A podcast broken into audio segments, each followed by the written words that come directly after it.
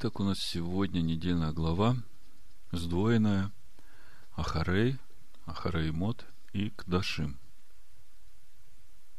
В недельной главе Ахарей рассказывается о празднике Йом-Кипур, о том, что происходит в этот день, и дается устав и закон для Израиля, что каждому члену общины делать в этот день. И в контексте этой недельной главы мне хотелось сегодня еще раз посмотреть устав этого праздника и связать это с Писаниями Нового Завета, чтобы найти обоснование в Писаниях Нового Завета о необходимости празднования этого праздника.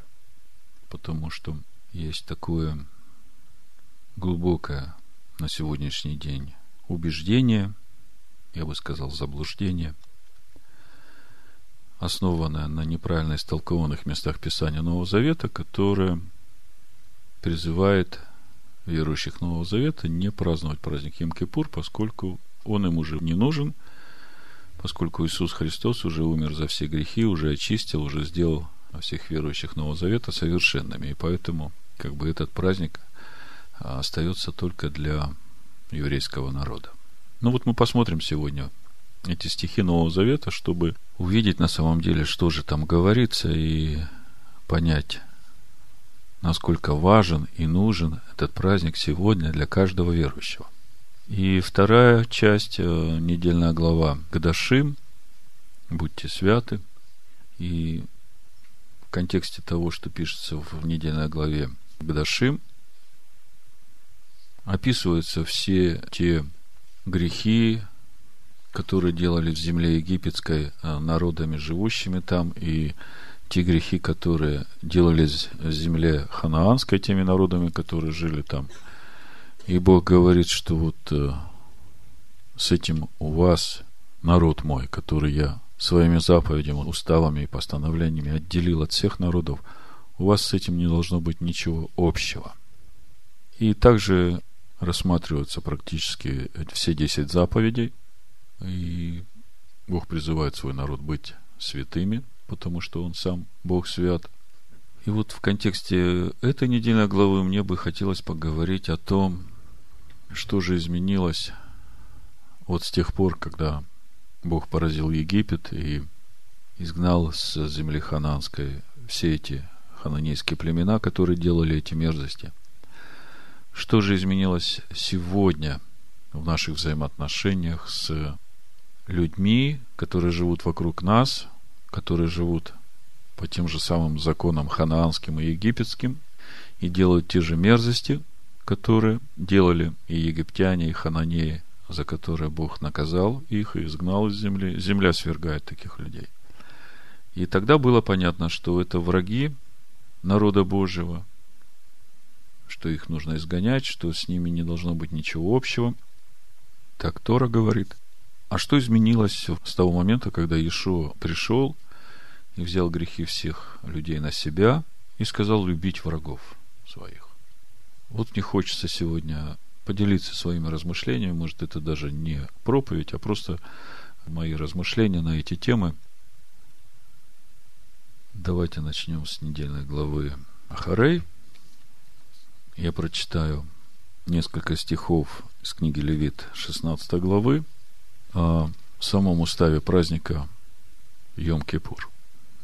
Буду читать сразу в контексте послания евреям 10 главы, потому что они перекликаются. Начну с 15 стиха, Левит 16 глава, с 15 стиха. Почему с 15? Потому что до 15 стиха шла процедура искупления и очищения первосвященника, его семьи. А с 15 стиха речь идет уже о служение первосвященника народу Израиля. Поскольку наш первосвященник э, не нуждается в искуплении своих грехов и очищении себя, поэтому как бы нам эта первая часть э, мало что говорит в контексте Нового Завета. Но вот дальше все, что написано, давайте почитаем и попробуем разобраться, насколько это относится сегодня к нам. 15 стих и дальше. «И заколет козла в жертву за грех, за народ, и внесет кровь его за завесу. и сделает с кровью его то же, что делал с кровью тельца. Тельца он приносил за себя первосвященник. И покропит ею на крышку и перед крышкой. И очистит святилище от нечистот сынов Израилевых и от преступлений их во всех грехах их. Так должен поступить он и со скинею собрания, находящиеся у них среди нечистот их. Здесь немножко остановлюсь, сразу сделаю небольшой акцент. Вы помните, о чем мы говорили в прошлый раз? Мы говорили о том, кто чист, кто не чист. И что значит чистому все чисто. И мы пытались понять, нарушал ли Ишуа и его ученики Тору, прикасаясь к мертвым, прикасаясь к прокаженным, когда женщина со стечениями прикасалась к Ишуа было ли там нарушение Торы, и мы увидели, что в Торе есть два закона, которые говорят о том, что первый из них говорит о том, что если нечисто упадет в источник или в колодец, то источник и колодец остаются чистыми. И второй стих говорил о том, что если в каком-нибудь помещении в шатре умрет человек, то все в шатре становится нечистым, кроме сосудов, которые покрыты вот то, что в сосудах, которые покрыты, они остаются чистыми. И вот это покрытие, оно как раз указывает на эту жертву Ишуа Машеха, которая есть у нас, верующих Нового Завета. И в итоге мы пришли к таким выводам, что то, что исходит из человека и связано со смертью, это оскверняет человека. А для чистого, который стал источником, все чисто. Только почитающему что-либо нечистым, мы говорили о немощных вере, тому нечисто. И вот в контексте этого мы сейчас читаем 16 стих 16 главы и видим, что оказывается, даже несмотря на то, что скиния, которой умер Надав и Авиуд, мы говорили, что она осталась чистой, потому что там было присутствие реального Бога, источник был. И мы тогда через это увидели, что действительно скиния остается чистой, потому что там источник. И как бы на этом тему закрыли, а здесь мы видим, оказывается, несмотря на то, что скиния была источником, и там был реальный Бог, хотя скиния сделана и по образу, но э, вы же не будете возражать, что там Бог-то настоящий был. То есть источник настоящий, истинный. Как Ишуа говорит, верующий в меня, из чрева потекут реки воды живой. Тем не менее, мы видим, что и скиния, и святое святых нуждается в очищении. И когда я на это смотрю, я начинаю думать, так, оказывается, несмотря на то, что я источник, я чист. И тем не менее, я нуждаюсь в очищении. И Бог усмотрел этот день. Но, скажем, если просто, что такое жертва за грех? Это жертва, которая приносилась, ну вот в течение года. Мы согрешаем. Есть кто-нибудь, кто не согрешает? Нету.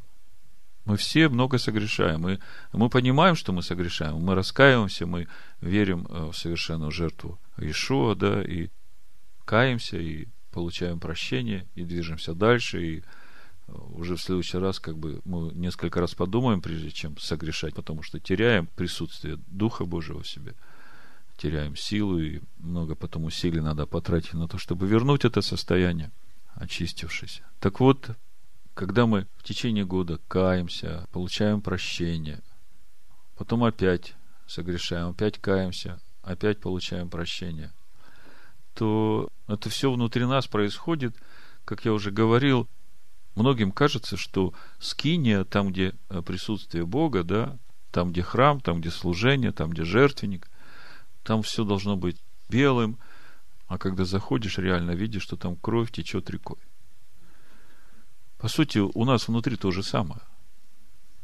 И эта кровь Ишуа Машеха течет рекой, потому что мы постоянно нуждаемся в этом прощении – чтобы двигаться дальше.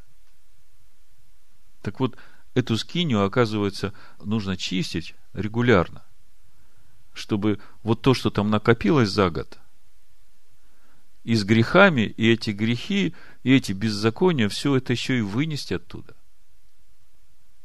То есть мы видим, что святилище и скиния собрания, которое находится среди нечистот сынов Израилевых, а я бы сказал, среди нечистот нашей души, да, она нуждается в очищении.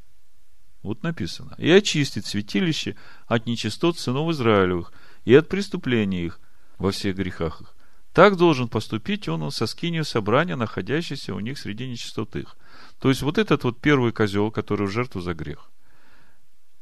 Как выбирались эти козлы, вы знаете, да? Брались совершенно два одинаковых козла, и тянулся жребий о каждом из них. Один выпадал э, в жертву Господу, а другой к Азазелю. Это не значит, что жертва Азазелю приносится. А это значит, что все грехи, которые сыны Израиля сделали, будут возложены на этого козла и отправятся к началу, да, к первоисточнику этих грехов. То есть вот э, Аз и Азель развязали это все, да, эти слуги дьявола. Вот к ним это все и отправляется, ребята. Вот мы тут э, ваши отдаем вам. В этом смысл. Чтобы вычистить скинию, стан, всех сынов Израиля очистить. И мы сегодня говорили, что всякое отклонение в здоровье человека на генетическом уровне, вот говорили о педофилах, о гомосексуалистах, американские ученые сделали исследование и выяснили, что многие из них уже рождены с этой предрасположенностью. И гуманистический христианский Иисус, он говорит, что раз они такие родились, значит, э, мы не можем предъявить им никаких обвинений. Они уже такие родились. А Машех, который истины, который Слово Божие, он говорит, что это беззаконие отцов до третьего и четвертого рода уже на детях. И для того, чтобы очистить эти ДНК, исправить их, убрать это уже предрасположенность эту, нужно раскаяние и нужна совершенная жертва. Но заметьте, когда мы говорим о проклятиях, которые уже на уровне ДНК человека. То есть это грех, который еще даже не совершен. Но это как раз тот источник, который заставит человека делать эти грехи. В частности, вот то зло, о котором мы читаем в сегодняшней день главе. Совокупление мужчины с мужчиной, да? Подобные вещи. И вот праздник Йом-Кипур, он искупает грехи человека. И он выносит за стан все это. Вы представьте, какую хирургическую операцию нужно сделать в душе человека, чтобы исправить, восстановить его ДНК, освободить его от этой зависимости. Вы скажете, Иисус Христос умер сразу за все мои грехи и освободил меня от всех проклятий. Да и амен. Если ты освобожден от власти внешних поработителей, так как в Египте, то с внутренними еще надо разобраться, а для того, чтобы с внутренними разобраться, нужно пройти какой-то путь. Если Бог говорит, что совокупление мужчины с мужчиной – это мерзость, а гомосексуалист этого хочется, и вот тут вот уже его выбор. И нужно устоять вот в этой истине, которая Слово тебе открывает. И когда ты устоишь в этом, тогда и придет туда вот это очищение, исцеление, исправление и обновление. Значит, очистит святилище от нечистот сынов Израилевых и от преступления их во всех грехах их. Так должен поступить он со скинью собрания, находящейся у них среди нечистот их. Ни один человек не должен быть в скинии собрания, когда входит он для очищения святилища до самого выхода его. И так очистит он себя, дом свой и все общество Израилева. И выйдет он к жертвеннику, который пред лицом Господним, и очистит его, и возьмет крови тельца и крови козла, и возложит на роги жертвенника со всех сторон, и покропит на него кровью с перста своего семь раз, и очистит его, и осветит его от нечистот сынов Израилевых. И совершив очищение святилища, скини собрания, жертвенника, приведет живого козла, то есть вот до этого момента шло искупление. священник перед тем, как принести в жертву козла, вот этого первого козла, которого к Господу в жертву, кровью которого кропилась в святом святых, и в скине, в святом, и на жертвеннике, первосвященник возлагал на него руки и исповедовал на него все грехи. Все грехи своего дома, все грехи священников и все грехи сынов Израиля. Все, что в течение года, он же как первосвященник, он все знает. Потому что весь год шло служение, люди приходили, исповедовались, приносили жертвы, а он потом с этим стоял перед Всевышним в молитве, ходатайствовал за сынов Израиля.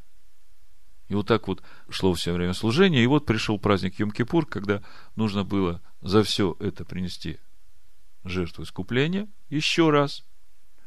Это особенная жертва. И теперь эти же грехи, которые он исповедал над этим козлом, которые принесли в жертву за грех, теперь он эти же грехи исповедует на живого козла.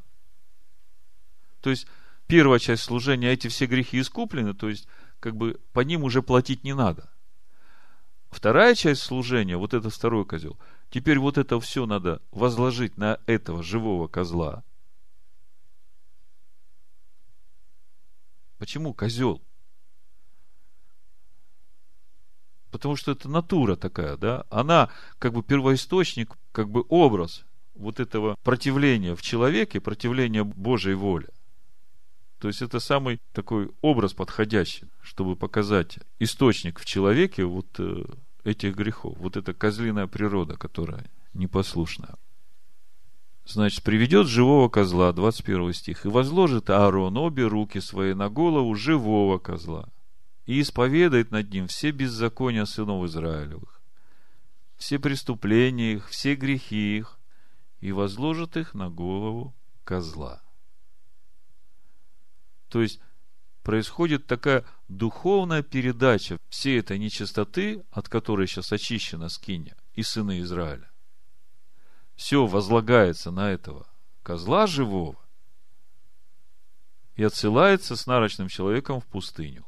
И понесет козел на себе все беззакония их в землю непроходимую, и пустит он козла в пустыню. Мы как-то говорили, почему нельзя есть, ну даже духовно, как в римском христианстве, во время хлебопреломления говорится, что вот э, этот хлеб и это вино, они преосуществляются в тело и кровь Иисуса Христа, который висел на кресте. И мы говорили, почему нельзя есть даже духовно, преосуществленно – вот это тело, которое висело на стойке казни. Потому что на него были возложены все грехи. Жертва Иешуа Машех, она совмещает в себе вот этих двух козлов. И искупление греха, и вынесение за стан.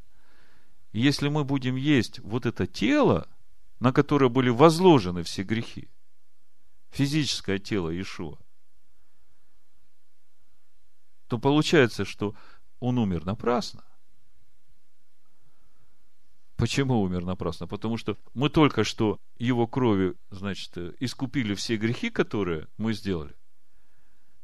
И тут же возложили на этого козла отпущения все эти грехи. И вместо того, чтобы вывести его за стан и сбросить к к первоисточнику, скажем так, к началу этих грехов, мы теперь берем его и едим обратно в стане. Вы представляете механизм? Страшнее не придумаешь, правда? Но Писание говорит, что его нужно вывести за стан и сбросить к Азазелю.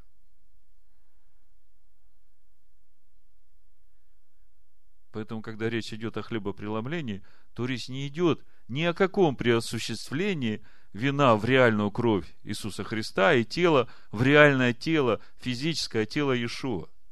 Не дай Бог.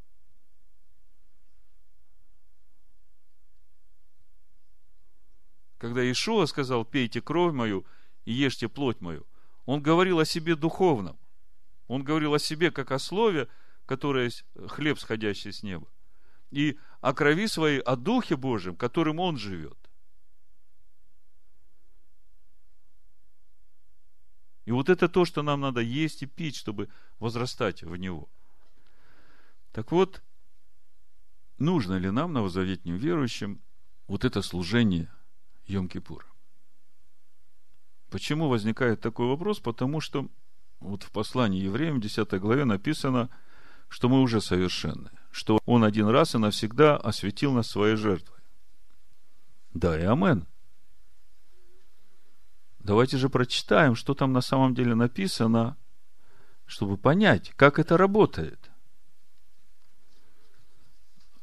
Но прежде чем мы начнем читать послание евреям 10 главу, давайте здесь дочитаем с 29 стиха, Левит 16 глава. Написано, «И да будет сие для вас вечным постановлением. В седьмой месяц, в десятый день месяца, смиряйте души ваши, и никакого дела не делайте, ни туземец, то есть местный житель, ни пришлиц, поселившийся между вами. Ибо все день очищают вас, чтобы сделать вас чистыми от всех грехов ваших, чтобы вы были чисты пред лицом Господним. Это суббота покоя для вас. Смиряйте души ваши, это постановление вечное. Странно, мы только что читали об очищении скинии – а Тора говорит, что в этот день очищают вас.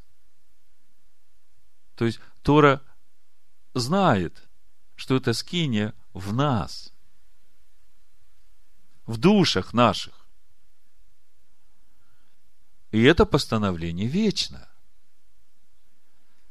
Скажите, вечно это до каких пор? Трудно сказать до каких, да. Написано вечно – 32 стих, обратите внимание. Очищать же должен священник, который помазан и который посвящен, чтобы священодействовать ему вместо отца своего. Как бы трудно ошибиться, да? Священник, который помазан быть первосвященником, который будет делать это служение вместо отца своего. И наденет он льняные одежды, одежды священные, и очистит святое святых, и скинию собрания, и жертвенник очистит, и священников, и весь народ общества очистит, и да будет сие для вас вечным постановлением. Очищать сынов Израилевых от всех грехов их однажды в году, и сделал он так, как повелел Господь Моисею. Вы знаете, здесь как бы все понятно. Если ты сын Израиля, то к тебе это относится. Не знаю, с самого начала, когда я получил откровение о том, что Новый Завет ничего не меняет, а только раскрывает то, что написано в Торе, он как э, свидетельство исполнения того, что написано в Торе, да, у меня с этого момента не было никаких сомнений – по поводу соблюдения или несоблюдения того, что сказано в Торе. Я однозначно понимал, что да и амен, что это все для человека во благо. И если я даже не все понимал, я знал, что придет время, Бог мне откроет, но исполнять я должен так, как написано в Торе. Это касается всех его Маадим, всех этих праздничных времен, которые Бог определил в своем слове. Причем он эти дни назначил еще до того даже, как Адам согрешил. И эти праздничные времена всегда определялись по Солнцу, Луне и звездам. Для этого они и повешены там, чтобы определять эти праздничные времена. И они никогда не были связаны с средой, четвергом, пятницей или воскресеньем, чтобы оперировать этими понятиями, определяя праздничные времена. А верующим Нового Завета им действительно тяжело, потому что с тех пор, как они пришли к Богу, им сказали, что Тора вам не нужна, Иисус отменил Тор. И когда они читают Новый Завет, то у них нет обоснования, в частности, для празднования праздника Йом-Кипур. И я хочу сегодня показать, насколько же он важен для нас не только сегодня, но он важен для нас даже в тот момент, когда он придет. Давайте откроем Евреям 10 главу с 1 стиха и будем читать потихонечку, и я не знаю, правильнее было бы сразу все прочитать, а потом уже по частям разбирать. Потому что если я начну разбирать все абзацы отдельно, то мы можем потерять э, основную нить. Давайте я прочитаю всю 10 главу до 25 стиха, а потом начнем подробнее рассматривать, о чем же здесь говорится. Хорошо? Написано. Закон, имея тень будущих благ, а не самый образ вещей. Одними и теми же жертвами, каждый год, постоянно приносимыми, никогда не может сделать совершенными приходящих с ними. Иначе перестали бы приносить их, потому что приносящие жертву, быв очищены однажды, не имели бы уже никакого осознания грехов. Но жертвами каждогодно напоминается о грехах, ибо невозможно, чтобы кровь тельцов и козлов уничтожала грехи. Посему Машех, входя в мир, говорит, жертвы и приношения ты не восхотел, но тело уготовал мне. Всесожжение жертвы за грех не угодно тебе. Тогда я сказал, вот иду, как в начале книги написано о мне, исполнить волю твою Божию. Сказав прежде, что ни жертва, ни приношение, ни всесожжение, ни жертва за грех, который приносится по закону, ты не восхотел и не благоизволил. Потом прибавил, вот иду исполнить волю твою Божию. Отменяет первое, чтобы постановить второе – по сей-то воле освящены мы единократным принесением тела Ишуа Амашеха. И всякий священник ежедневно стоит в служении и многократно приносит одни и те же жертвы, которые никогда не могут истребить грехов. Он же, принеся одну жертву за грехи, навсегда воссел одесную Бога, ожидая затем, доколе враги его будут положены в подножие ног его. Ибо он одним приношением навсегда сделал совершенными освящаемых. О сем свидетельствует нам и Дух Святый, ибо сказано, «Вот завет, который завещаю им после тех дней, — говорит Господь.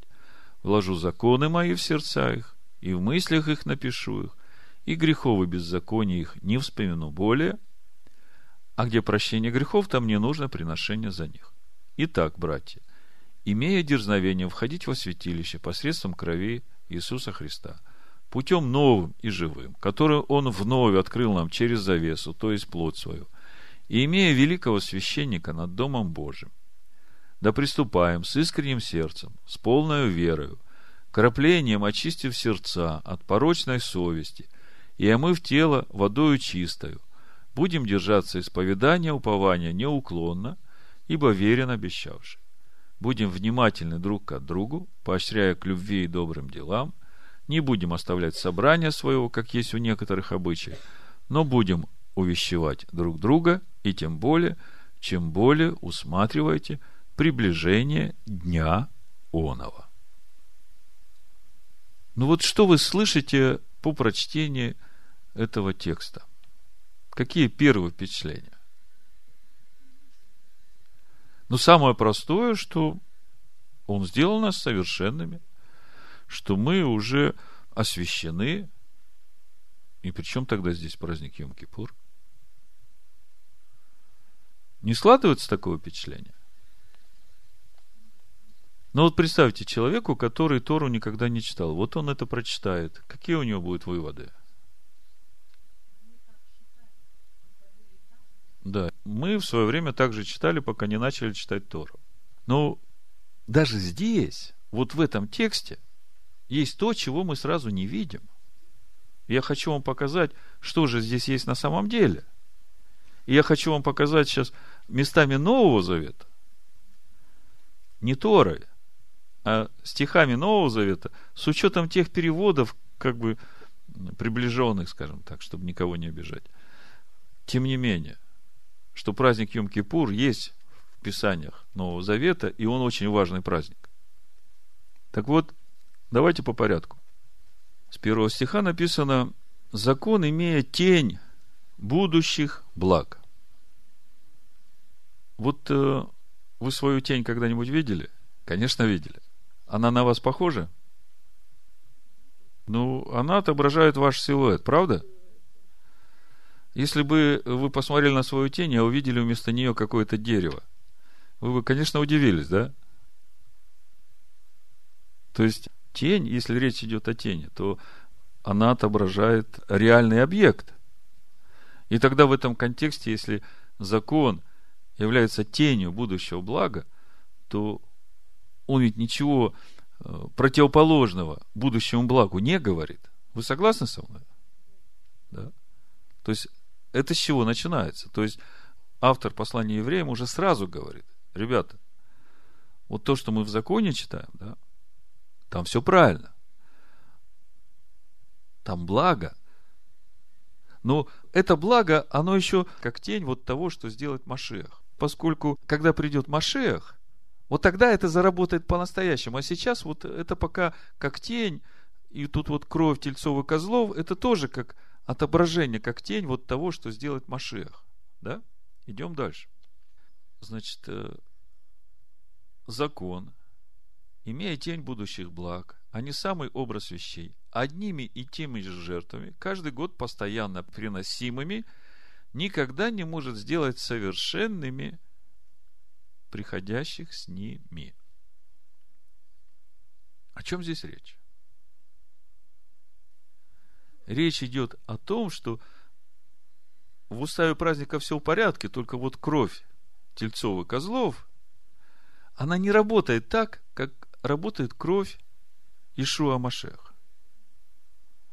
Потому что если бы эта кровь работала как кровь Ишуа Машеха, то за вот это вот э, время действия до прихода Машеха в Израиле этой крови э, большая часть э, народа были бы уже совершенными. И тогда бы уже не надо было и приносить эти жертвы. Все бы пришли в полноту возраста Машеха. Иначе перестали бы приносить их, потому что приносящие жертву, быв очищены однажды, не имели бы уже никакого осознания грехов. Но жертвами каждогодно напоминается о грехах.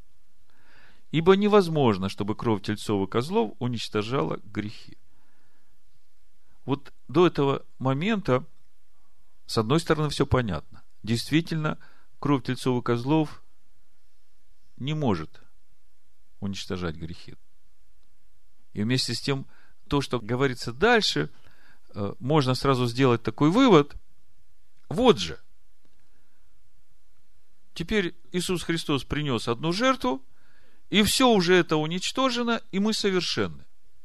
То есть, вот такой вывод как бы напрашивается. И такой вывод сразу автоматом этот закон, который тень будущих благ, отбрасывает как ненужный. Стоп. Разве об этом здесь речь идет? Обратите внимание, как написано. Он же, 12 стих, принеся одну жертву за грехи, навсегда воссел одесную Бога, 13 стих, ожидая затем, доколе враги его будут положены в подножие ног его. О чем говорит это местописание?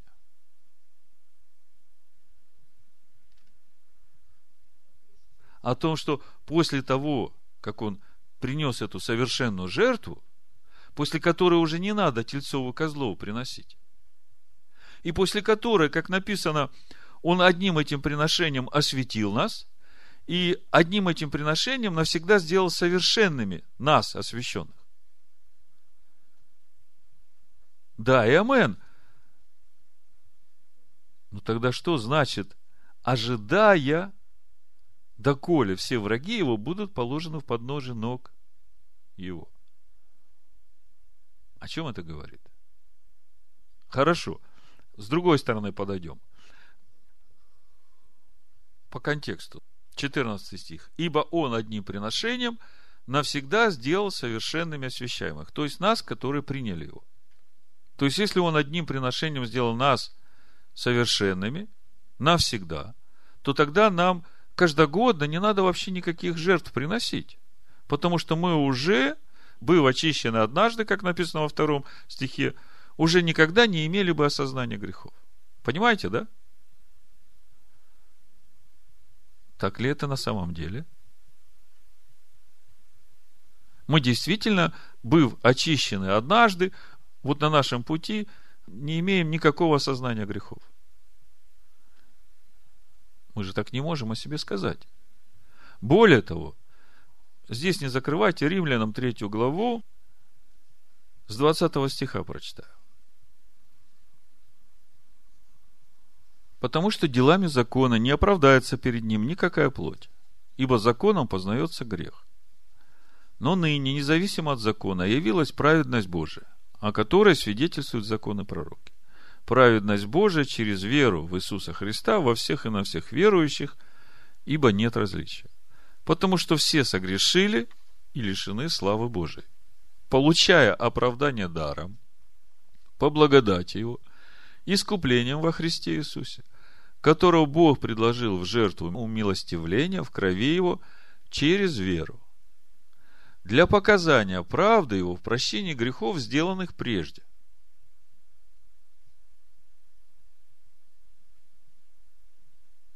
Вот здесь можно было бы и остановиться. Если он одним приношением навсегда сделал нас совершенными, слышите, да? То вот здесь можно было бы и остановиться. Вот 26, 3 главы послания римлянам – уже можно было бы не читать, потому что его не должно было бы быть. А написано, во время долготерпения Божия, к показанию правды Его в настоящее время, да явится Он праведным, оправдывающим верующего в Иисуса. О чем здесь говорится? О том, что прошлые грехи были прощены нам, да и амен. Но Он-то умер всего один раз. А мы живем. И с того момента, как мы пришли к Нему, все грехи, которые мы сделали в прошлой жизни, нам прощены. Проклятие разрушено. Но теперь начинается процесс очищения нас, процесс восстановления нас, исправления нас. И на этом пути нам еще нужно прощение грехов, которые мы сделаем вот в этом в настоящем. Правда? И еще придет время, э, скажите, последний враг, когда будет истреблен? Кто есть последний, главный враг, последний, который будет истреблен? Смерть. Вот. И мы сейчас посмотрим, когда этот враг будет истреблен. Он будет истреблен. Давайте посмотрим, это очень важно. Это 1 Коринфянам 15 глава. Написано с 51 стиха. Говорю вам тайну. Не все мы умрем, но все изменимся вдруг во мгновение ока при последней трубе, ибо вострубит, и мертвые воскреснут нетленными, а мы изменимся. То есть мы изменимся, он думает, что при его жизни уже эта последняя труба зазвучит. А скажите мне, когда звучит эта последняя труба в контексте праздников Господних? Вот. Последняя труба звучит вечером в празднике Йом-Кипур при молитве Наила, когда закрываются ворота. И вот эта последняя труба, начинается трубление еще э, до праздника Рошашана. Рошашана, праздник труб, это время воцарения, когда Машех придет и будет помазан на царство в этом мире. Вы знаете, что в Израиле, если царь садился на престол, скажем, пусть даже 16-го Ниссана, и он уже царствует в Израиле, тем не менее, его помажут на царство именно первого Тишрея. В Рошашана. То есть царь уже полгода царствует, но он еще не помазан на царство официально. Вот первого Тишрея он будет помазан на царство. Так вот, праздник труп Рошашана, это и есть воцарение.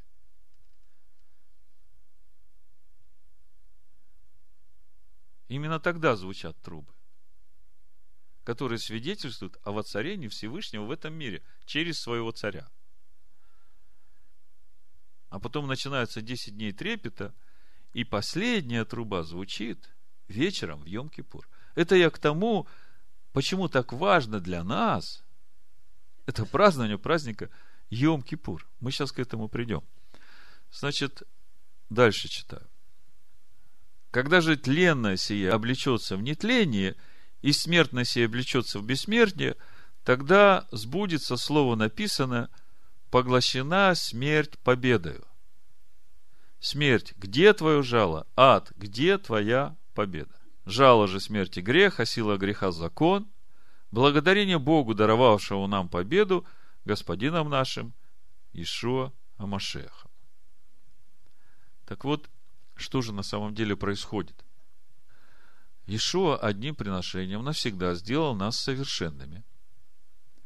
Но тем не менее, мы нуждаемся не только в прощении прошлых грехов, но мы нуждаемся в прощении настоящих грехов, и мы еще нуждаемся в Иешуа в то время, когда Он будет приходить. Как мы читаем, да явится Он праведным, оправдывающим верующего в Иешуа. Заметьте, в Иешуа. То есть в Иешуа, в спасение, в Его жертву, пролитую кровь за нас. Что же на самом деле происходит? Э, я попробую так схематично вам объяснить. Но при всем при этом мы уже видим, что несмотря на то, что Он сделал нас одним приношением совершенными, да и амен,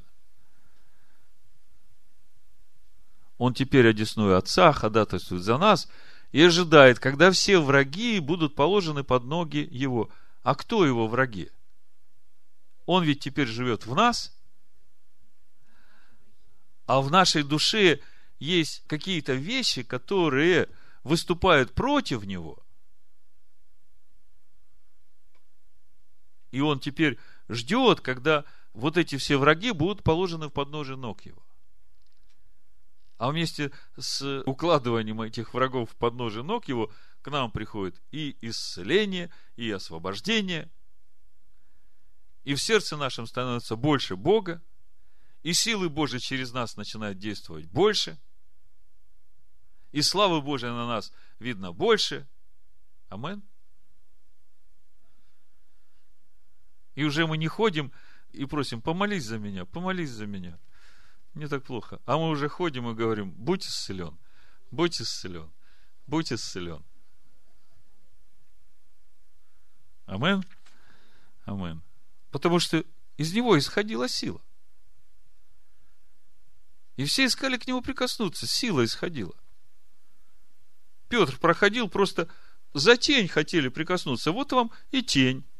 Петр там идет, а народ в тень хочет попасть. Попадал, исцелялся. Оказывается, тень тоже работает. Вы никогда не задумывались? Римлянам 8 глава, 23 стих. О чем он говорит? Я сейчас вам его прочитаю. И через это мы где-то начнем понять суть тех процессов, которые происходят в нас, и да, и амен, что Он одним приношением навсегда сделал нас совершенными, но в нас это совершенство, это весь наш путь в полноту возраста Машеха. По сути, это вся наша жизнь в этом мире, вот в этом теле, которое смертно. Согласитесь, что до тех пор, пока это тело смертно, то последний враг еще не побежден. Потому что, когда мы получим прославленные тела – тогда уже этот враг, действительно мы можем сказать, да, теперь мы уже совершенны. Амен? Амен. Так вот, в Римлянах 8 главе, смотрите, что в 23 стихе написано. И не только она, но и мы сами, имея начаток духа, имеем начаток духа, да, и мы в себе стенаем. А где дух этот живет? В сердце нашем, да? В скинии, которая в нас – а где скиния? В душе, да? И чем мы сейчас все это время занимаемся? Очищением души, да? И по мере очищения души и тело исцеляется, да? Но тело наше все еще, мы говорили об исправлении ДНК там и в этом контексте. Но тело-то все еще остается смертным. Правда? Так вот, смотрите. В себе стенаем, ожидая усыновления, искупления тела нашего. Ибо мы спасены в надежде. Странный стих, правда? Как это ожидаем усыновления, искупления тела нашего. Разве тело наше уже не искуплено? Разве он одним приношением не сделал нас навсегда совершенным? Да и амен. Но работает это, смотрите как. Сначала возрождается наш дух. Божья природа в нас возрождается. И эта Божья природа начинает расти в нас, исцеляя нашу душу. И по мере исцеления нашей души исцеляется наше тело. Но это тело еще не прославлено. Поэтому, если мы дождемся прихода Машеха, то именно в Йом-Кипур при последней трубе вдруг мы все получим прославленные тела и будем свидетелями, своими глазами увидим, как это происходит. Если же мы не доживем и умрем, но мы идем вот этим путем, проходя из года в год праздники Йом-Кипур, то мы воскреснем. И воскреснем уже в прославленных телах, потому что это тело, оно в прахе там и останется. Поэтому, когда мы сейчас говорим об вот этом времени, с того момента, как Он умер за нас и сделал навсегда нас совершенными, мы понимаем, что да, и амен, Он сделал нас совершенными, мы верим в это. Но путь наш совершенства у каждого свой. И даже если мы будем все вместе в Йом-Кипур стоять, вот в одной общине – и в этот момент, при последней трубе, вдруг будем получать прославленные тела, вы знаете, что будет происходить? Ведь у каждого из нас в этот момент будет разный духовный возраст. Но тем не менее, никому не будет э, упрек э, поставлен. Ага, у тебя, значит, как бы духовного возраста мало, тебе я дам прославленное тело, ну, такое манюсенькое, а тебе дам большое. Никак нет. Потому что если ты в Йом-Кипур будешь стоять в нем, вот в этих двух козлах, который за грех и который беззаконие вынес, то через него ты получишь восполнение всего недостающего тебе вот сразу, раз в один момент. Я так вижу. Я так вижу, что Йом-Кипур – это именно и есть вот та точка времени в жизни нашей, неважно, будем мы стоять в это время перед Ним – или наши тела в прахе сгниют, то в этот момент, когда последняя труба зазвучит, вот то недостающее в нас, чего мы не достигли в этой жизни, то в этот момент это все покроется и компенсируется нам. Помните, смотри, кто как строил, это 1 Коринфянам, да, 3 глава. Каждый смотри, как строишь. Ну, даже тот, который строил, как бы неважно, но строил на правильном основании, на основании апостолов и пророков, имея Ишуа Машеха краеугольным камнем. Когда я говорю Ишуа Машех краеугольный камень, то, скажите, входят туда апостолы и пророки? Да, и амен. Потому что и апостолы, и пророки, это же все он через них говорит. И ни апостолы, ни пророки никогда не могут выйти за духовные пределы краеугольного камня. Тогда они уже не будут ни апостолами, ни пророками, потому что что-то свое начали говорить. Понимаете, да?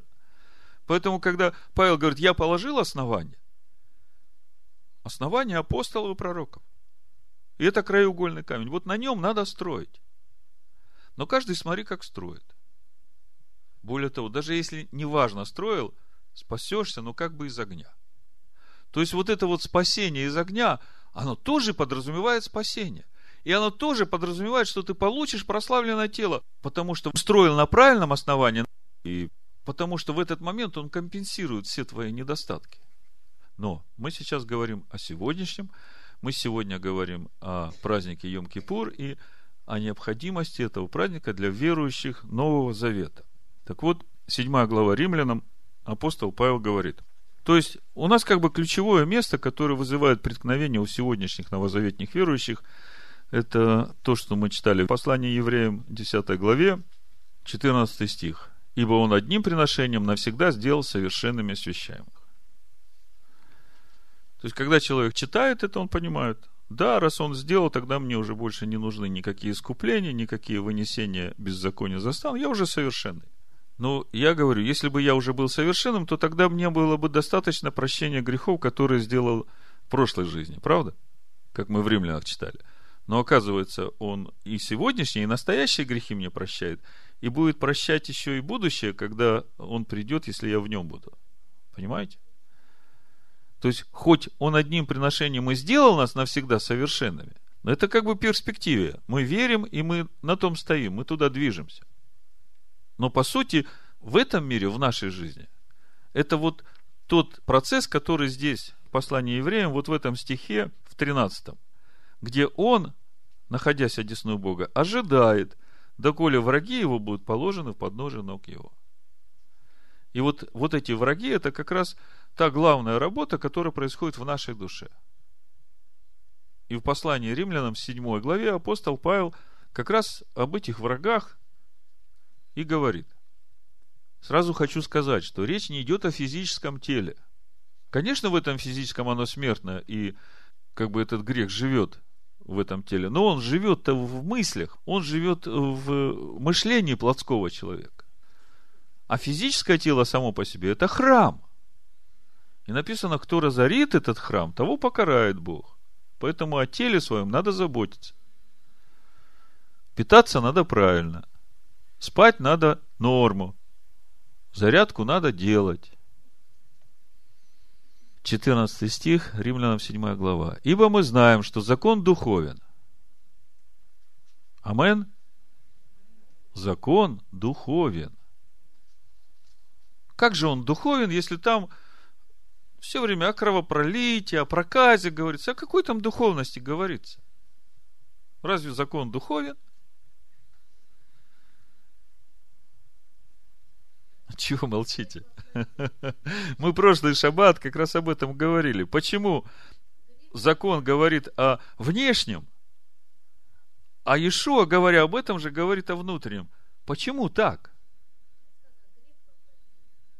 Почему так? Почему закон говорит о внешнем?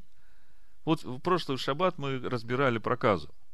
Помните, я вам сказал такую простую мысль, что нам, рожденным свыше, Дух Божий сразу говорит в сердце, где мы поступаем неправильно. Мы только подумали что-то, только слово сказали какое-то не такое, уже обличение в сердце идет. И этого уже достаточно, чтобы услышать. А вы помните, что произошло с Израилем, когда Бог говорил 10 заповедей? Они подошли и сказали, не говори нам, пусть Бог нам больше не говорит. Пусть Моисей нам говорит то, что Бог сказал, а Моисей пусть передает. Потому что мы не хотим умирать. И в итоге, чтобы вот такому человеку сказать, парень, у тебя проблема, в сердце-то он не слышит. Он в сердце думает, что он прав. А что, я правду сказал? Да, он так делает. Что, я неправду сказал? Я правду сказал. Он-то в сердце думает, что он прав. И он будет думать, что он прав до тех пор, пока у него вот тут вот проказа где-нибудь вылезет. И тогда до него дойдет. Ага, оказывается, все-таки я что-то неправильно делаю. Понимаете? Потому Тора говорит о внешнем.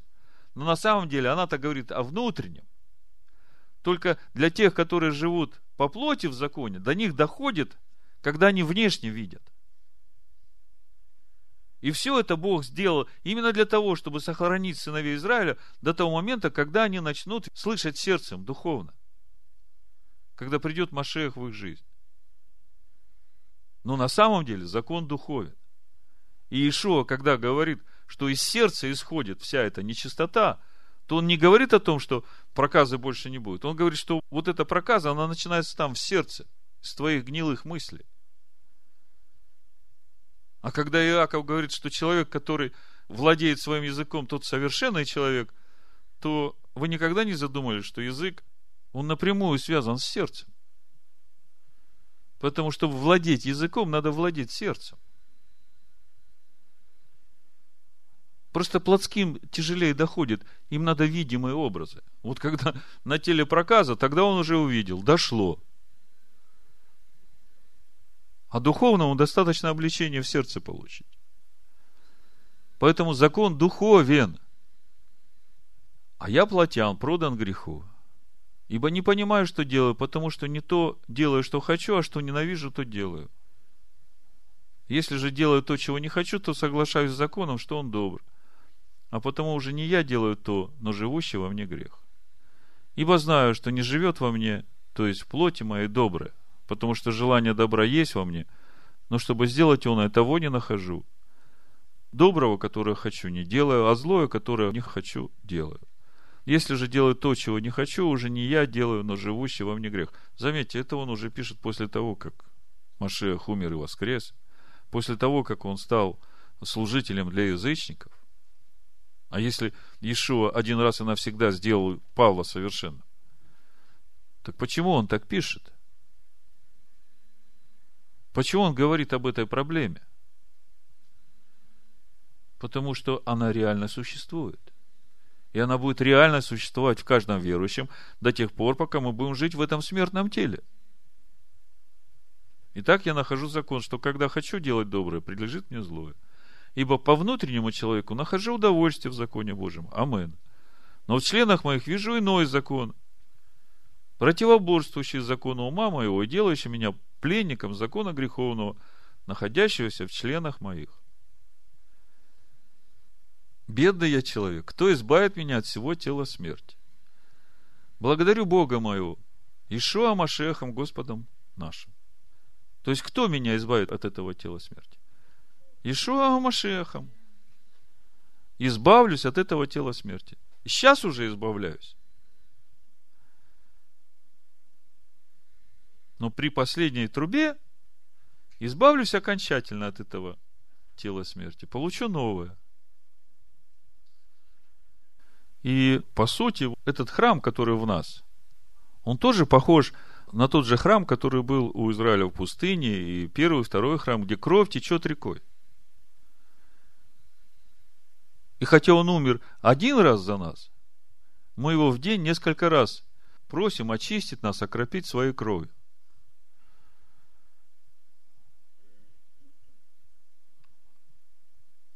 А что же происходит в Йом-Кипур? Это целое учение, мы уже много раз об этом говорили. О том, как мы растем из веры в веру, из силы в силу, из славы в славу. Именно каждый год, проходя вот этот цикл праздников, когда мы в Песах становимся на путь выхода из Египта, из того рабства, в котором мы сейчас находимся, и к Йом-Кипур получаем эту свободу, если мы шли этим путем, если мы противостояли этому греху. И ясно, что мы сразу не могли его победить. Мы падали, мы поднимались. А мы становились за это время сильнее. Мы как бы тренировали эти духовные мышцы. И в праздник Шивот мы уже получили начаток силы на эту нашу тренированность. Вот сейчас, заметьте, сейчас духовное время для каждого из нас непростое. Как бы Божьего потенциала уже как бы не хватает, кажется такое чувство. А свой уже как бы давно и кончился. И как бы чувствуешь такой упадок сил. А вы знаете, что на самом деле происходит? На самом деле происходит проверка нас. Насколько мы останемся твердыми и верными в том решении, которое мы поставили себе в праздник Песах. Если мы не усомнимся, если мы останемся в этом, если мы будем твердо стоять на этом, то вот здесь уже начинается исправление внутри нас. Не думайте, что Бог отошел от вас. Потому что, когда вы принесете первые плоды нового урожая праздник Шивоот, вы же не думаете, что вы их вырастили. Вы понимаете? Вот ведь где тайна. Это как в той притче, когда путник через пустыню шел, потерял силы, молился Богу, и уже почти умирал, потом приходит в себя в чувство и у оазиса, радуется, что живой, и говорит Богу, Господи, а что же ты меня оставил? А Бог говорит, нет, я не оставил тебя. А как же, вот посмотри, тут в этой пустыне только одни следы. Он говорит, так это же мои следы. Аллилуйя. Поэтому не чувствуй себя одиноким. Даже сейчас, когда тебе тяжело. Понимаете, мы иногда думаем, что вот, вот этот он такой молодец, он такой крепкий, а я такой никуда не гожусь, я все время что-то неправильно делаю. Вы знаете, если бы нужны были вот такие вот э, крутые, все правильно делающие, то тогда бы не нужен был и праздник Йом-Кипур. Тогда не нужна была бы и жертва Машеха. Если говорить по большому счету, то вся эта наша жизнь, она путь. Поймите, все наше, оно человеческое. Вся эта наша жизнь, она подразумевает умоление нашего, чтобы принимать его. И по сути получается парадокс. Чем меньше меня самого во мне, тем более я счастлив. Но когда вопрос касается того, чтобы меня самого стало меньше, вот тут большая проблема. Послание евреям, 9 глава, с 23 стиха. Итак, образы небесного должны были очищаться сими, самое же небесное лучшими сих жертвами. Вы слышите, да? Оказывается, небесное тоже должно очищаться. Только не кровью тельцов козлов, а лучшей жертвой, кровью Сына. Божье. Но очищаться должно. Ибо Машех вошел не в рукотворенное святилище по образу истинного устроено, но в самое небо, чтобы предстать ныне за нас пред лицо Божие. То есть он сейчас стоит пред лицом Бога за нас. И не для того, чтобы многократно приносить себя, как первосвященник ходит во святилище каждогодно с чужой кровью – иначе надлежало бы ему многократно страдать от начала мира. Он же однажды к концу веков явился для уничтожения греха жертвою своею. Он пришел в то время, которое определил Отец. И своей жертвой один раз и навсегда победил грех и смерть. И он первенец из мертвых. И через это он теперь живет в каждом из нас, верующим в Него и принявших Его в свое сердце. И благодаря тому, что Он живет в нас и возрастает в нас, Он ведет и нас в эту победу. И как человеком положено однажды умереть, а потом суд, так и Машех, однажды принеся себя в жертву, чтобы подъять грехи многих, во второй раз явится не для очищения греха, а для ожидающих его во спасение. О чем здесь написано?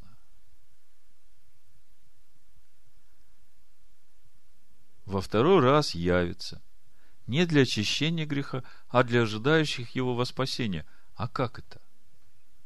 Вы знаете, я долго думал, что это значит. Просто взял, посмотрел вот это слово спасение по стронгу. Как вы думаете, какой аналог в Торе этому слову? По стронгу номер Стронга 4991 в Новом Завете и номер Стронга в Торе 03444. Иешуа. А вы помните Римлянам третью главу, 26 стих? Да явится он праведным и оправдывающим верующего в Иешуа. Помните? А теперь смотрите здесь. Второй раз явится не для очищения греха, а для ожидающих его в Иешуа. Для ожидающих его в Иешуа. В Йом-Кипур, когда мы стоим и ждем последнюю трубу, в ком мы ожидаем получения этого прославленного тела? В Иешуа. Здесь речь не идет о нашем совершенстве. Здесь речь идет о том, что мы ожидаем Его в Нем. уповая на ту жертву, которую Он сделал за нас.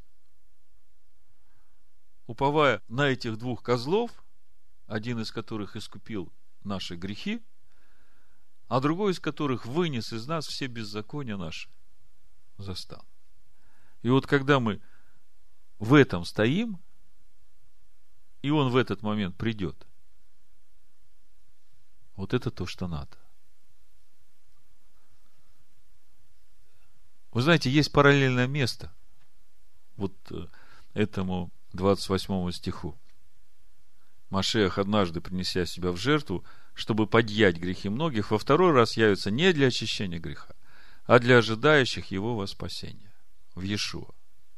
Или для ожидающих его в нем, я бы сказал. Исайя 53 глава, 11 стих, вот вам параллельное место для понимания этого стиха. 53.11 написано, я не знаю, как в латышской Библии, вы мне скажите потом – на подвиг души своей он будет смотреть с довольством. Это первая часть. Машех, однажды принеся себя в жертву, чтобы подъять грехи многих. На подвиг души своей будет смотреть с довольством. Через познание его он, праведник, раб мой, оправдает многих, и грехи их на себе понесет. Вам вот это слово понесет ничего не напоминает? Кто понес? Ишуа. А в контексте праздника Йом-Кипур, кто вынес за стан? Понес. Смотрите. 22 стих, Левит 16 глава. И понесет козел на себе все беззакония их в землю непроходимую, и пустит он козла в пустыню. Чьи грехи понесет? Исайя 53.11 написано, через познание Его Он праведник, оправдает многих, и грехи их на себе понесет. Вот это и есть тот, который будет ожидать его в Иешуа. Через познание его. Что происходит, когда я познаю его? Тогда уже не я живу, а Он живет во мне. И именно благодаря тому, что Он живет во мне, Он и является теперь моим оправданием. А Он же не только мое оправдание, Он и тот, который вынес за стан все мои беззакония. Поэтому, если Он живет во мне, то Он и есть мое оправдание. Так вот, когда я стою в нем, когда он придет, то вот это и есть мое спасение. Теперь слушайте еще раз. Так и Машех, однажды принеся себя в жертву, чтобы подъять грехи многих, второй раз явится не для очищения греха, а для ожидающих его в Иешуа. Что же в итоге? В итоге мы видим, что праздник Йом-Кипур – это, наверное, самая важная часть во всем нашем познании Ишуа Машеха. Потому что именно благодаря этому празднику я нахожусь в нем, и он меня через это оправдывает, и грехи мои выносит за стан, и я получаю прославленное тело. Можно было бы еще много об этом говорить. Но мы видим, что Писания Нового Завета, они как бы в своем подтексте, в своем контексте, в своем основании, они все лежат на Торе Моисея. Они не мыслят ничего, что не написано в законе. Если закон есть тень, а даже тень исцеляет, но закон-то тот же. Только кровь другая. Только агнец другой.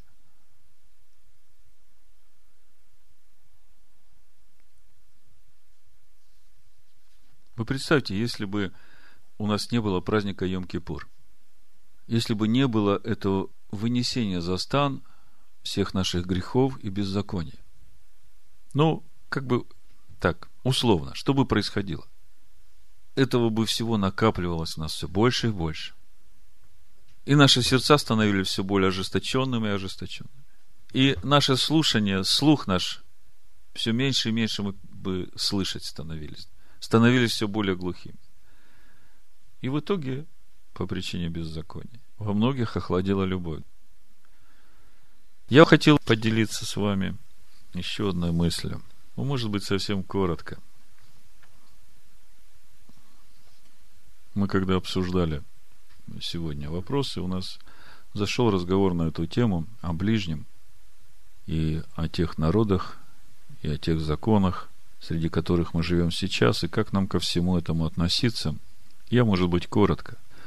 Поскольку это очень близко к контексту нашей недельной главы, и в 19 главе мы читаем 17-18 стих, это мы уже перешли к главе к Дашим.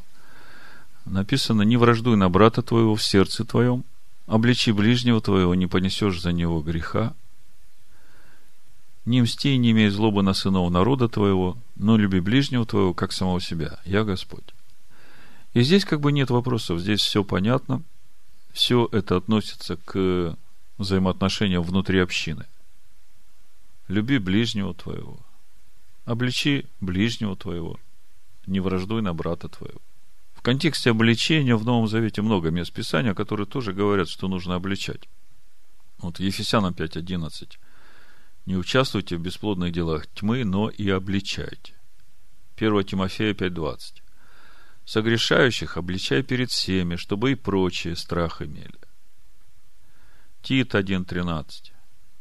Свидетельство это справедливо, по сей причине обличай их строго, дабы они были здравы в вере.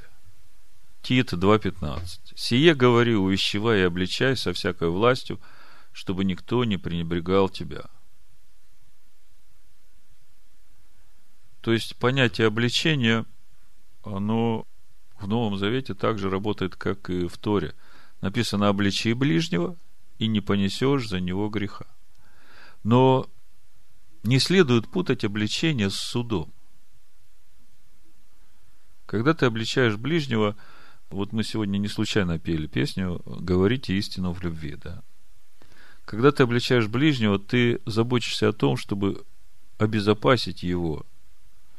Потому что если он останется в этом грехе, то много неприятностей в жизнь его придет.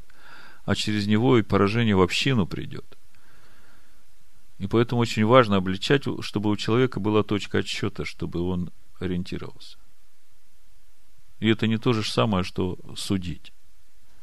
Ишо в 18 главе Матвея тоже говорит, 15 стих. Если согрешит против тебя брат твой, пойди обличи его между тобою и им одним. Обличи.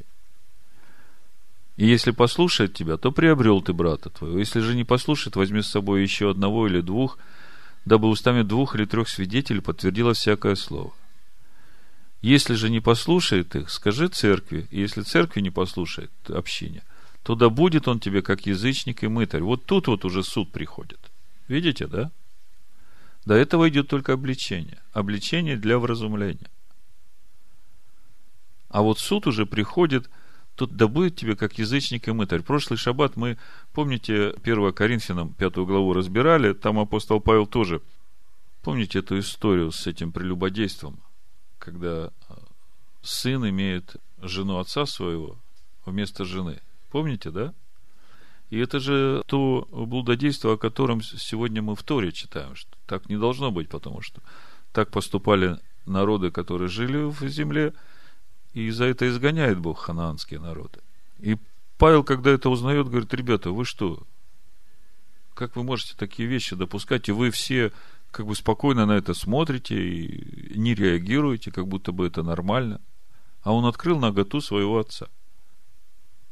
И он тогда говорит, что вы должны э, изгнать его. То есть уже суд приходит. А вот в пятой главе 1 Коринфянам он говорит, что с 9 стиха. «Я писал вам послание не сообщаться с блудниками, Впрочем, не вообще с блудниками мира сего, или лихаимцами, или хищниками, или идолослужителями, ибо иначе надлежало бы вам выйти из мира сего. Вот мы сегодня говорили о том беспределе, который творится сейчас в мире и вокруг нас, да, то, конечно, хочется куда-то уединиться, огородиться и жить вот отдельно, да. Но Ишуа не сказал нам это делать, и Павел тоже говорит, иначе нам надлежало бы выйти из мира сего. Но я писал вам не сообщаться с тем, кто, называясь братом, остается блудником или хаимцем, или идолослужителем, или злоречивым, или пьяницей, или хищником, с таким даже и не есть вместе. Ибо что мне судить внешних, не внутренних ли вы судите? Внешних же судит Бог. Итак, извергните развращенного среды вас. То есть мы видим, что суд внутри общины, он имеет место. Но суд в отношении внешних, в контексте Нового Завета, вот об этом я хочу сегодня с вами поговорить. Когда мы читаем Тору и видим то зло, которое делают народы, там вопрос просто решается. Бог изгоняет их. И мы видим, как Израиль входит в хананскую землю, как э, идет овладевание этой землей, но мы видим, что за всем этим стоит Бог, и написано, что земля свергает этих людей, этих беззаконников и с их блудом с себя. И тут все понятно. А вот как нам сегодня, сейчас, вот мы живем, и вокруг нас и египтяне, и хананеи, и кого только нет. И все эти мерзости, о которых мы читаем сейчас в Торе, в сегодняшней недельной главе, они все вокруг нас. И как нам относиться к этим людям, которые вот во всем этом живут? Вторая Тимофея, третья глава, я вам сейчас прочитаю, характеристика сегодняшнего времени, мы уже сегодня упоминали это. И то, о чем я хочу сейчас с вами поговорить, определить вот эту позицию для себя – а как мне во всем этом жить? Как мне ко всему этому относиться? Это очень важно. Потому что то, что мы видим в Торе, и те заповеди, которые дает нам Иешуа, они имеют некоторую разницу. Хотя, по сути, они одно и то же, но я вам покажу, в чем разница. Почему так? Так вот, 2 Тимофея, 3 глава. Написано, «Знай же, что в последние дни наступят времена тяжкие. Ибо люди будут самолюбивы, сребролюбивы, горды, надменны, злоречивы, родителям непокорны, неблагодарны, нечестивы, недружелюбны, непримирительны, клеветники, невоздержаны, жестоки, не любящие добра, предатели, наглы, напыщены, более сластолюбивы, нежели боголюбивы, имеющие вид благочестия, силы же его отрекшиеся. Таковых удаляйся. Написано, таковых удаляйся. То есть, общего с ними ничего у тебя нет. И ты, вот какая Ивар сегодня говорил, отворачивайся. Но я понимаю, что общего у меня с ними ничего нет, я могу от них отворачиваться, а как мне к ним относиться? Враги они мне или нет? Как мне о них молиться? Вот Псалом 138, давайте откроем. Я сейчас вам покажу, что говорит Тора, и тут все понятно. Что говорят пророки, что говорят псалмы. И мы даже в Новом Завете читаем, Павел пишет, назидайте себя духовными песнопениями, псалмами, да? И вот когда я начинаю себя назидать псалмами, 138 псалом, 17 стиха написано, «Как возвышены для меня помышления Твои, Божии, как велико число их! Стану ли исчислять их, но они многочисленнее песка?» Когда я пробуждаюсь, я все еще с тобою. О, если бы ты, Боже, поразил нечестивого! Удалитесь от меня, кровожадные! Они говорят против тебя нечестиво. Суетно замышляют враги твои. Мне ли не возненавидеть ненавидящих тебя, Господи, и не возгнушаться восстающими на тебя – Полною ненавистью ненавижу их, враги они мне. Испытай меня, Боже, и узнай сердце мое, испытай меня и узнай помышления мои, и зри, не на опасном ли я пути, и направь меня на путь вечный. Здесь все понятно, да? Давид говорит, удали от меня этих кровожадных, враги они мне, ненавижу их, 16 псалом. Я хочу еще 16 псалом прочитать, чтобы показать тот контраст и объяснить, почему этот контраст сегодня в нашей вере. С 7 стиха, 16 псалом. «Яви дивную милость Твою, Спасителю, уповающих на Тебя, от противящихся десницы Твоей. Храни меня, как зеницу ока, в тени крыл Твоих укрой меня, от лица нечестивых, нападающих на меня, от врагов души моей, окружающих меня. Они заключили стуки своим, надменно говорят устами своими, на всяком шагу нашем ныне окружают нас.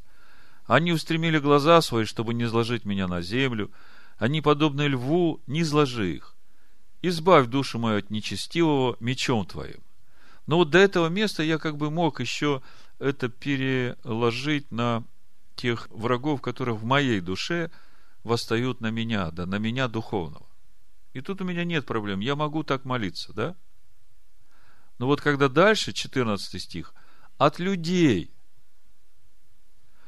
рукою Твоею, Господи, от людей мира, которых удел в этой жизни, которых чрева Ты наполняешь из сокровищниц Твоих, сыновья их сыты и оставят остаток детям своим, а я в правде буду взирать на лицо Твое, пробудившись, буду насыщаться образом Твоим.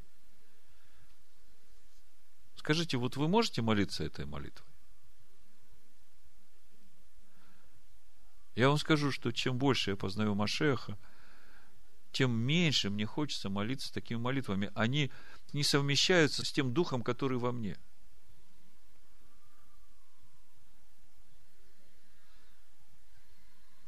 Тогда в чем дело? Что такое? Что не так? Что другой дух? А как это так? Что?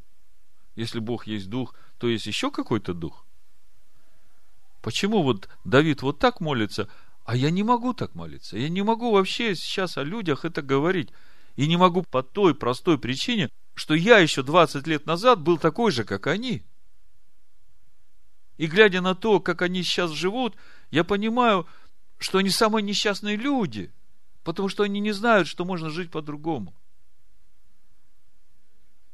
И как я могу говорить о них, Господи, враги они мне, уничтожь их? Могу ли я так говорить?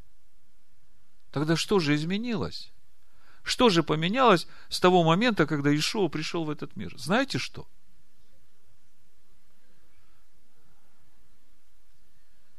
Я вам скажу, что поменялось понимание ближнего. Если раньше понимание ближнего было в пределах стана Израиля, то с того момента, когда Ишуа пришел и умер за всех людей, теперь понимание ближнего распространилось на всех людей. Вы все помните притчу э, Иешуа, которую рассказывает, когда книжник у него спрашивает, искушая, а кто мой ближний? Ну, давайте почитаем. Лука, 10 глава, с 25 стиха. И вот один законник, встав и искушая его, сказал, «Учитель, что мне делать, чтобы наследовать жизнь вечную. Он же сказал ему, в законе что написано, как читаешь? Он сказал в ответ, возлюби Господа Бога твоего всем сердцем твоим, всей душой твоею, и всей крепостью твоей, всем разумением твоим, и ближнего твоего, как самого себя. Ишуа сказал ему, правильно ты отвечал, так поступай и будешь жить. Но он, желая оправдать себя, сказал Ишуа, а кто мой ближний? Вопрос такой не случайный. А кто мой ближний? когда я в обществе израильском, когда я вообще я понимаю, что вот мои ближние. А Ишуа здесь отвечает по-другому. Но на это сказал Ишуа. Некоторый человек шел из Иерусалима в Ерехон и попался разбойник. Заметьте, не в Иерусалим шел, а из Иерусалима в Ерехон. Что это значит? Уходит от Бога. Тем более Иерихон, это, в общем-то, всегда был город такой, с сомнительной репутацией. И попался разбойникам, которые сняли с него одежду, изранили его, ушли, оставив его едва живым. По случаю один священник шел той дорогой и, увидев его, прошел мимо. Также и левит был на том месте, подошел, посмотрел, прошел мимо. Самарянин же, некто, проезжая, нашел на него и, увидев его, сжалился, и, подойдя, перевязал ему раны. возливая масло и вино, и, посадив его на своего осла, привез его в гостиницу и позаботился о нем. А на другой день, отъезжая, вынул два динария, дал содержателю гостиницы и сказал ему, «Подзаботься о нем. Если издержишь что более, я, когда возвращусь, отдам тебе». Кто из этих троих, думаешь, ты был ближний попавшимся разбойником? Он сказал, оказавший ему милость. Тогда Ишуа сказал ему, иди и ты поступай так же. Вы знаете, я вот сейчас читаю, и мне в духе приходит, недавно читал э, исследования американских социологов на предмет любви к ближнему в разных слоях населения, в том числе среди верующих, христиан американских и обычных американцев. И они с удивлением констатировали, что люди, принадлежащие определенным конфессиям, более жестокосердны к окружающим их людям, чем просто простые американцы, которые готовы помогать любому человеку, который нуждается в помощи. Так что эта притча, она не только к законнику, она к сегодняшним христианам. И вот я сегодня хочу говорить о том, что же изменилось с приходом Ишуа Машеха. Почему теперь вот это понятие ближнего распространяется до края земли? В Деяниях 17 главе с 30 стиха Павел говорит, «И так, оставляя времена неведения, Бог ныне повелевает людям всем повсюду покаяться. Ибо Он назначил день, в который будет праведно судить Вселенную посредством предопределенного им мужа, подав удостоверение всем, воскресив его из мертвых. Заметьте, здесь два события. С того момента, как Ишуа Машех умер за грехи всех людей и послал это слово примирения через э, учеников Ишуа Машеха во все народы. Скажите мне, это время закончилось? Нет. А когда оно закончится?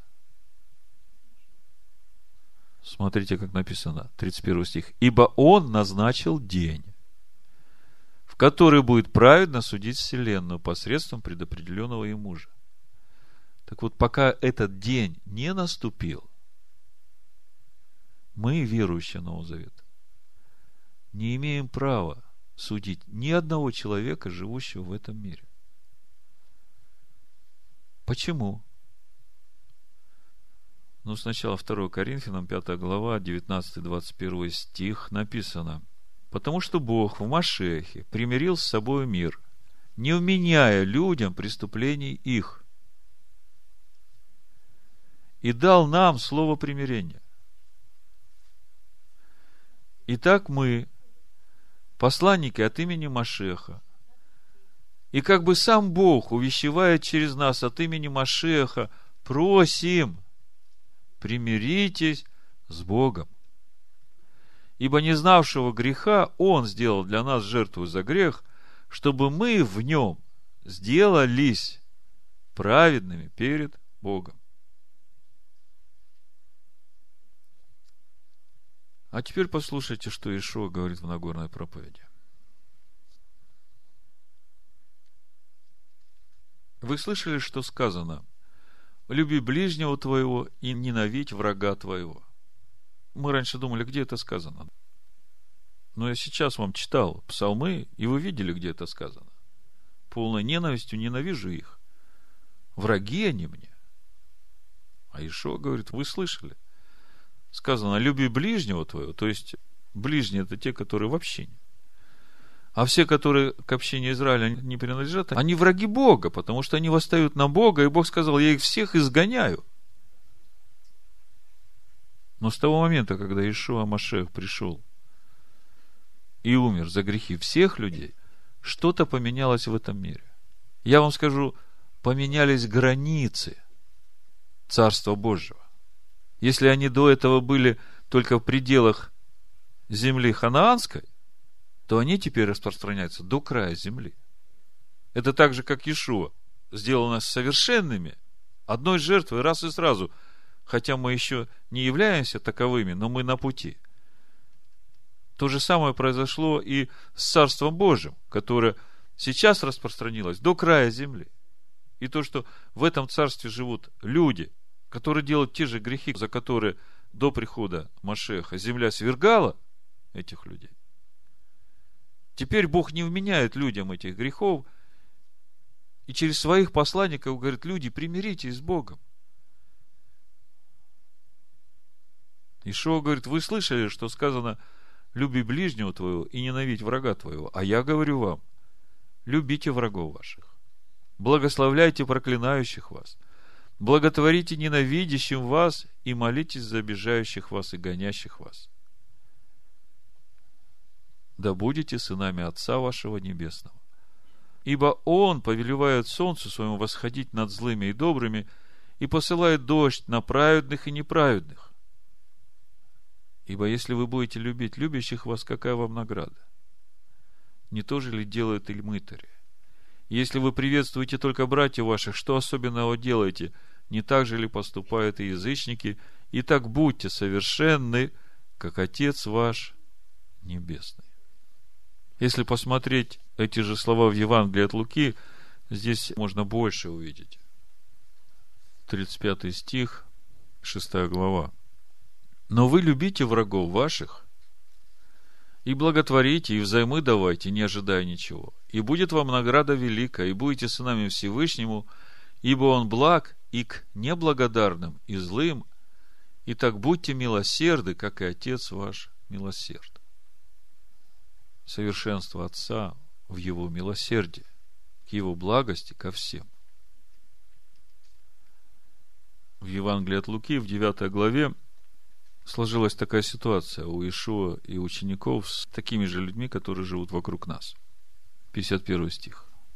Когда же приближались дни взятия его от мира, он восхотел идти в Иерусалим и послал вестников пред лицом своим. И они пошли и вошли в селение Самарянское, чтобы приготовить для него. Но там не приняли его, потому что имел вид, потому что он имел вид путешествующего в Иерусалим. То есть выглядел как иудей. Самарянское, значит, селение не приняло его – Видя то, ученики его, Иаков и Иоанн, сказали, Господи, хочешь ли мы скажем, чтобы огонь сошел с неба и истребил их, как и Илия сделал? Помните, как Илия сделал? Это четвертое царство, первая глава. Отложил Самаав от Израиля по смерти Ахава. Ахозия же упал через решетку с горницы своей, что в Самаре, и занемог, и послал послов сказать им, Пойдите, спросите у Виельзевула, божества Коронского. Выздоровею ли я от всей болезни? Тогда ангел Господень сказал или Всесвятянину, встань, пойди навстречу посланным от царя Самарийского и скажи им, разве нет Бога в Израиле, что вы идете вопрошать Виельзевула, божество Коронское? За это, так говорит Господь, с постели, на которой ты лег, не сойдешь с нее, но умрешь. И пошел Илья. И возвратились к Ахозии посланные, и он сказал им, что это вы возвратились? И сказали ему, навстречу нам вышел человек и сказал нам, пойдите, возвратитесь к царю, который послал вас, и скажите ему, так говорит Господь, разве нет Бога в Израиле? Что ты посылаешь вопрошать Виельзевула, божество Коронское? Зато с постели, на которую ты лег, не сойдешь с нее, умрешь. И сказал им, какого вида в тот человек, который шел навстречу вам? и говорил вам слова сии. Они сказали ему, человек тут весь в волосах, с кожаным поясом подпоясан под чреслом своим. И сказал ему, это Илья Фисфитянин. И послал к нему пятидесятника с его пятидесятком. И он зашел к нему, когда Илия сидел наверху горы, и сказал ему, человек Божий, царь говорит, сойди.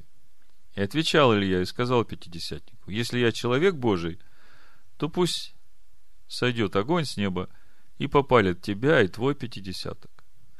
И сошел огонь с неба и попалил его и пятидесяток его. Ну, помните эту историю. Вас не удивляло вот э, сурово, да? Ну, когда третий пятидесятник пришел и начал говорить, что неужели ты не знаешь, что я пророков Божьих прятал, хранил, кормил их, поддерживал? Тогда Дух сказал, ну, этому можешь доверять, иди с ним. А что Ишуа говорит? А Ишуа говорит, любите врагов ваших. 55 стих Евангелия от Луки. Но он, обратившись к ним, запретил им, сказал, то есть они хотели огонь, чтобы с неба сошел. Но он, обратившись к ним, запретил им и сказал, не знаете, какого вы духа. Ибо Сын Человеческий пришел не губить души человеческие, а спасать. И пошли в другое селение. То есть вот здесь вот происходит вот этот перелом или перемена в отношении к людям, живущим вокруг Божьего народа. Если до прихода Ишуа Машеха все народы, они считались врагами Бога, то с того момента, как Ишуа умер и воскрес, наступило время благоволения Бога ко всем народам. И это время благоволения будет продолжаться до того дня, который Он назначил, когда будет суд. И мы не имеем права никакого до того дня, когда Он начнет судить, судить хоть кого-либо из этих людей, которые делают все те же дела, о которых мы читаем сегодня в Торе в нашей недельной главе, за которые земля их свергала. Почему не имеем? Почему мы не имеем права судить их? Почему мы не можем внутри молиться шестнадцатым псалмом и говорить, Господи, вот я такой хороший, я буду взирать на славу Твою, буду в храме Твоем пребывать, в Духе Твоем, а Ты, пожалуйста, уничтожь этих всех нечестивых, чтобы они тут не мешали мне. Не могу. Потому что Дух, который во мне, Он Дух милосердия. Он Дух благой. Он хочет, чтобы все люди спаслись и достигли познания истины. Мне моя совесть не позволяет осуждать этих людей. Потому что я не могу. Как я могу их осуждать, если я сам такой когда-то был? Очень простой пример для того, чтобы понять вот эту позицию нашего сегодняшнего отношения к людям, которые вокруг нас. Как-то я прихожу в садик, Дебора, извини, это просто пример – Дебора мне говорит, знаешь, папа, вот эта девочка меня постоянно обижает. Я ничего плохого не делаю, она меня бьет, щипает. И у меня, как у отца, сразу ревность такая, хочется как бы и девочке высказать все, и маме. И приходит эта мама, я смотрю на нее, и я понимаю, что мама такая же несчастная, как и эта девочка. Она по 12 часов в супермаркете, уборщицей за копейки, работает. Еще нужно найти возможность отвезти ребенка в садик, вовремя забрать. Еще что-то ребенку нужно дать, вложить в него, да. А когда это можно сделать, если она одна, и вся жизнь у нее выживание, вот еще чтобы ребенка вырастить. И когда я думаю об этой маме, я понимаю, что она уже родилась с этим. И как я могу обвинять эту дочь, как я могу обвинять эту маму? Тогда, может быть, обвинять родителей этой мамы? А как можно обвинять родителей этой мамы, если они родились от своих родителей, и они из рода в род живут вот тем пониманием жизни, которое у них есть? А Бог в их жизнь не пришел. И никого не нашлось, кто бы встал за них в проломе и начал молиться, Господи, вот если эти люди не увидят Твой свет – они так и отойдут во тьму. И когда об этом всем думаешь, понимаешь, что кто ты такой, вот я про себя думаю, что ты заслужил такую милость, вот уже сейчас в этой жизни получил такое счастье, вот жить вот этой жизнью. Чем ты лучше вот этих людей, которые этого не получили? Да ты должник их. Ты ничуть не лучше их, но ты живешь по-другому. И это не твоя заслуга. Это Бог отдал своего сына. И за тебя, и за него, и за всех. Если бы они это узнали, если бы они в это поверили. Но это в их жизни даже не произойдет, если никто из нас за них молиться не будет. Да, последнее время, да, люди злоречивы, злы, делают разные непотребства. Вот все, что мы читали сегодня в недельной главе, все эти мерзости, люди вокруг нас это все делают сейчас. Причем открыто, еще пропагандируют это. И как нам к ним относиться? А Ишуа говорит, любите врагов ваших. Как же это все вместить? Да очень просто. Они нуждаются в Сыне Божьем – Они нуждаются в свете. Если этот свет не придет в их жизнь, они уйдут навеки в темноту. А чтобы это пришло в их жизнь, чтобы пришел свет в их жизнь, нужен хоть кто-то, один, который с болью в сердце за него, с любовью за него, начнет молиться и просить милости Бога к нему. И Бог услышит твою молитву. И Он скажет этому сатане, отойди. Вот мой сын или моя дочь ходатайствуют за этого человека. И я не могу остаться глухим к этой молитве. И ясно, что он будет делать тебе плохо, а ты молись. Ты не смотри на то, что он делает, отвернись. Но ты молись. В притчах 10, 12 написано, ненависть возбуждает раздоры, но любовь покрывает все грехи. Вы когда-нибудь читали это? Это не Новый Завет.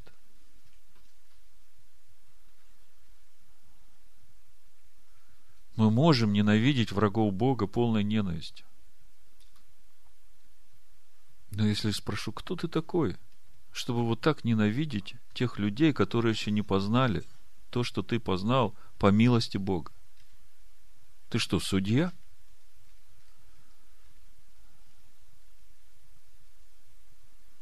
Сострадание, милосердие. Помните, что Ишуа сказал, когда его уже прибивали к стойке казни? Прости им, Господи. Не знают, что делают. Действительно не знают, что делать. Вот это то, что я хотел вам сказать в контексте любви к ближнему. В контексте того, почему сейчас мы не можем молиться вот этими молитвами и ненавидеть врагов Бога. По той простой причине, что милость Бога все еще простирается к этим людям. Поэтому Ишуа говорит, любите врагов ваших. Они будут делать нам плохо – будут делать эти мерзости. Но они это делают только потому, что не познали путь света. А потом помните, что суд начнется с Дома Божьего. С нас начнется. А потом уже будет суд над нечестивыми. Бог назначил день, в который Он будет судить посредством предопределенного им мужа. Но этот день еще не настал и предопределенный им муж нам сказал, любите врагов ваших и поступайте с каждым человеком, как с ближним, потому что пределы царства распространяются до края земли. Амин. Слава Богу. Давайте встанем, помолимся. У нас сегодня было много пищи для того, чтобы осмыслить все это – и так сложилось, что первую часть мы говорили о той работе, которая происходит внутри нас, о том совершенстве, которое нам уже дано и в которое мы идем благодаря Ишуа Машеху.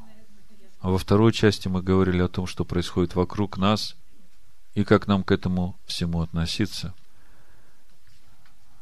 Отец, мы благодарим Тебя за этот свет, которому Ты повелел воссиять в сердцах наших.